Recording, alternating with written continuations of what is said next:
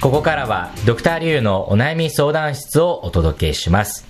このコーナーは今を生きる中日の若者からの悩み相談を受け、解決に向けてアドバイスをするものです。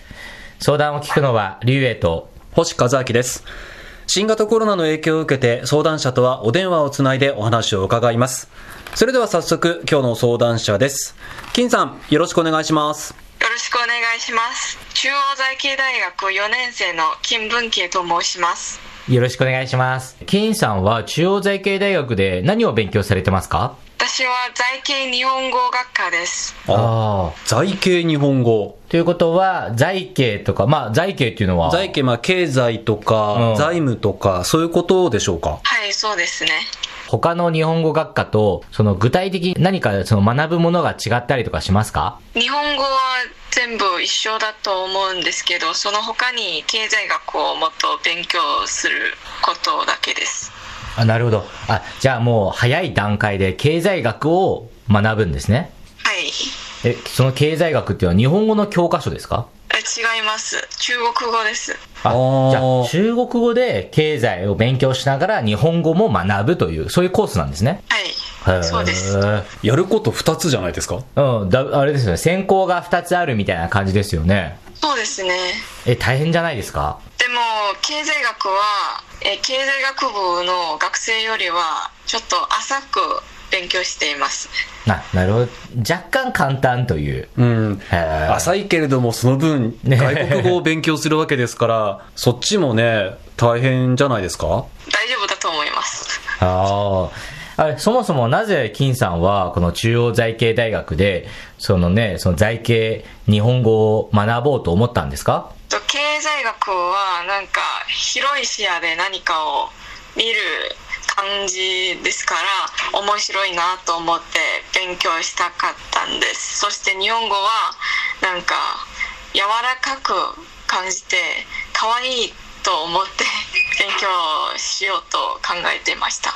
なるほど。金さんは、日本語の勉強を始めたのはいつからですか？2017年からですね。大学1年生からあ、なるほど。じゃあ大学に入って日本語の勉強を。はい日本語が柔らかい、可愛いっていう感じがありましたけど、例えば、どんな言葉とか言い方とかありますか？アクセントとかなんか発音がもっと簡単。中国語よりは簡単ですから子供みたいな感じがしますね。ああ、まあ可愛らしいというか、まあそこら辺が柔らかいっていうことなんでしょうかね。うんうんうん。じゃあ、金さんは2017年から日本語を勉強し始めて、ということは今年卒業ですか？2021年に卒業し、今年がもう4年生になって来年卒業ですね。はいどうですか？卒業前に何かね、もうそろそろ就活が始まると思いますが、何かやりたいこととかってありますかね？えー私は三国協力事務局で働きたいと思っています。とても働きたいと思っています。それは3カ国協力事務局？え、そのどこの3カ国なんですか？あ日本中国韓国です。それはどうしてそこで働きたいんですか？私は3つの国を愛しています。だから、主に一緒にもっと発展していくことに役立つ人になりたいと思います。えでもね、その、ほら、今日本語を勉強してるから、日本という国が好きっていうのはわかるんですが、韓国も何か思い入れがありますか？私朝鮮族ですから韓国にもあ感情があります。あ、そうなんですか。うん。ということは、金さんは今日本語を勉強して日本語を話せる、中国語を話せる、韓国語も話せるということですか？はい。それはいつから勉強し始めたというか、いつ頃から話せるようになったんですか？えっと韓国語は中国語みたいに、ね、自然に話せるようになりました。あ、じゃあもう家で、実家の方でも日常的によく使うんですね。はい。テレビもよく見見てます。へー。おーご出身は遼寧省の方ですか？はいそうですねああ、じゃあね、いろんなね、言葉が楽しめて、ねいろんな、ね、テレビが見れてなんか、いいですね。え面白いですねなんかそれだけいろんな言語が周りにあると、さらにね、自分の視野も広がると思いますね。だから日本、中国、韓国、この3つに関わりたいってことですもんね。はいその3つの国を本当に愛してます。なんかすごいね、強い気持ちを感じますね。例えば、金さんは、この3つの国、これからどんな風に繋がっていってほしいなと思ってますか？なんか三国が自由に貿易ができる自由貿易区ができればいいんですけど今はいろんな問題がありますからその問題を解決していく人になりたいです。今、金さんが思うこの3国の問題点はい、解決しなければならないのは、どんな点がありますか？あそれはちょっと敏感な話題ですね。うん。慰安婦とか歴史的な問題がたくさんあります、確かにね、敏感な問題だとはね、思いますね。まあね、そういうもう将来のね、夢っていうのが、まあしっかりある、えー金さんなんですが、さて、今日はどんなお悩みでしょうか？私は三国協力事務局にどうしても働きたいんですけれどもどう準備すればいいかわからないんですそしてもしできなかったらどうすればいいのかちょっとわからないんですああ、なるほど。いわゆるもう、その就職の第一志望は決まったけれども、もしね、叶わなかった場合、どうしたらいいのかわからないというところですよね。はい実際に、この、ね、その、三国協力事務局というのは、えどういうところなんですか？多分そういう、まあ、事務局なので、組織だと思うんですが、ベースはどこにあるんですか？ソウルにありますソウルにあるんですね。えじゃあ、ね、仕事のための面接とかってどうやって、ね、やるんですか？うんそれは多分オンラインでやるのではないかなと思っていますへえ。あ、毎年スタッフを募集している感じですかはい、毎年1人しか募集してないんです。ね中国人1人韓国人1人日本人1人。あ、なるほど。ということは、まあだからその一人の枠を、金さんはどうしても、まあね、競争しに行くということですよね。はい、うーん、まあ非常にね、狭き門ではありますけれども、でも、必ず一人はいるということは、可能性はあるわけですから、うん。じゃあそこに対してね、どうしていけばいいかっていうことですからね。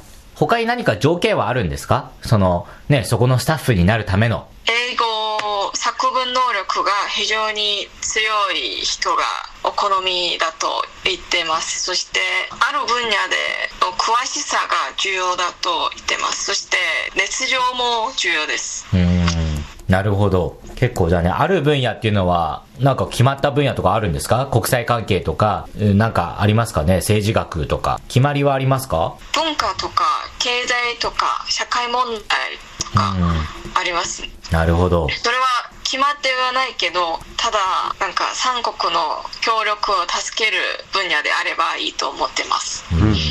まあ、幅広く中国、日本、韓国に関わる専門分野を持っていればいいということですね。具体的に、あテストとかあるんですか？それは。筆記試験とか。あるんですねでもあ何の試験なのかわからないんですえ、毎年いつ頃に行われるんですか？それは。5月ですね5月から募集して7月に入ってインターンシップやっててあなんか契約の社社員になりますなるほど。いやね、なんかすごいですよね。そういうね、ところっていうことで。で、ここ以外の、まあ、仕事は、今のところ、えー金さんは考えていないということですか？そうですね絶対の第一志望ということですね。あ、そうなんですね。うん。と同じ目的を持っているところはそこしかないよなと思っています、自分のやりたいことは、この三国協力事務局にあるということですね。はい。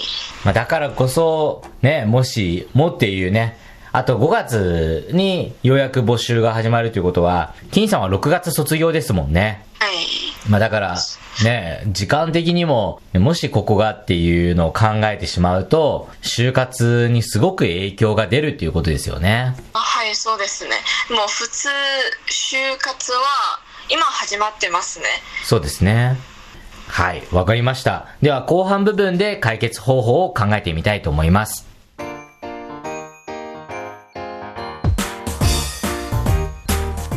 聞きの放送は北京放送中国国際放送局です。ドクターリュウのお悩み相談室。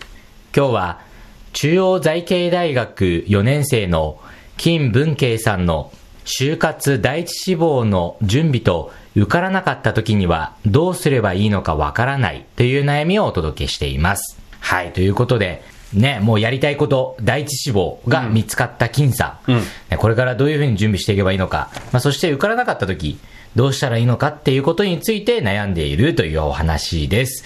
えちなみに私の方から追加質問なんですが、金さん、進学ということは考えたことありますか？はい、あります。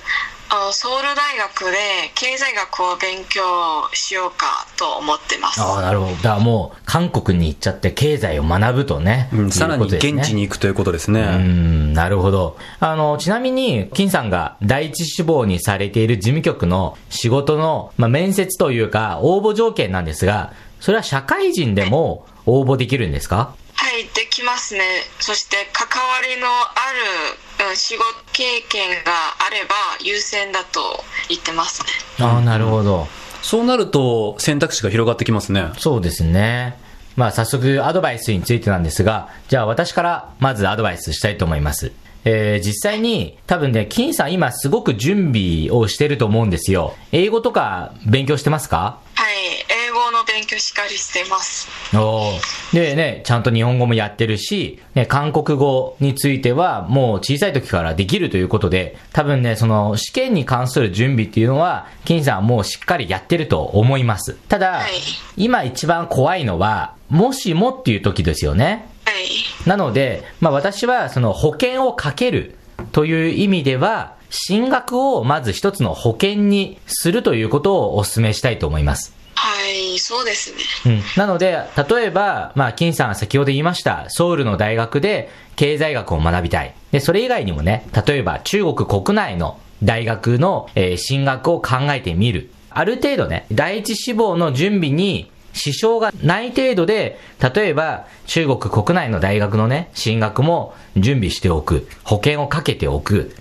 というのがいいんではないかと私は思いました。っていうのは、進学自体は、ね、院生に行ったら研究もできるし、さらにその分野のことは詳しくなれるので、そういう意味では、たとえ、その大学院に行ったとしても、この最終的にこの第一志望にたどり着くまでには、一つのプラスだと私は思います。なので、ね、ソウルでもいいです。中国国内でもいいです。あるいは日本への留学というのも私はいいと思います。この進学を一つの保険にするというのが、まあ私のアドバイスです。そしてもう一つ、ね、仕事で、あの、先ほど聞いたら、社会人になっても、その分野の仕事が、経験があれば、かえってね、有利に役立つということもあったので、ある程度進学の準備が終わって、結果が出る前に、まあ、気分転換という意味では、ある程度その関わりある。例えば英語たくさん使う仕事、あるいは中国語、日本語、えそしてえ中国語、韓国語をたくさん使う仕事というのも、ある程度ターゲットを絞って、まあ、保険をかけていくというのも一つの方法だと私は思いました。ただ、この仕事の、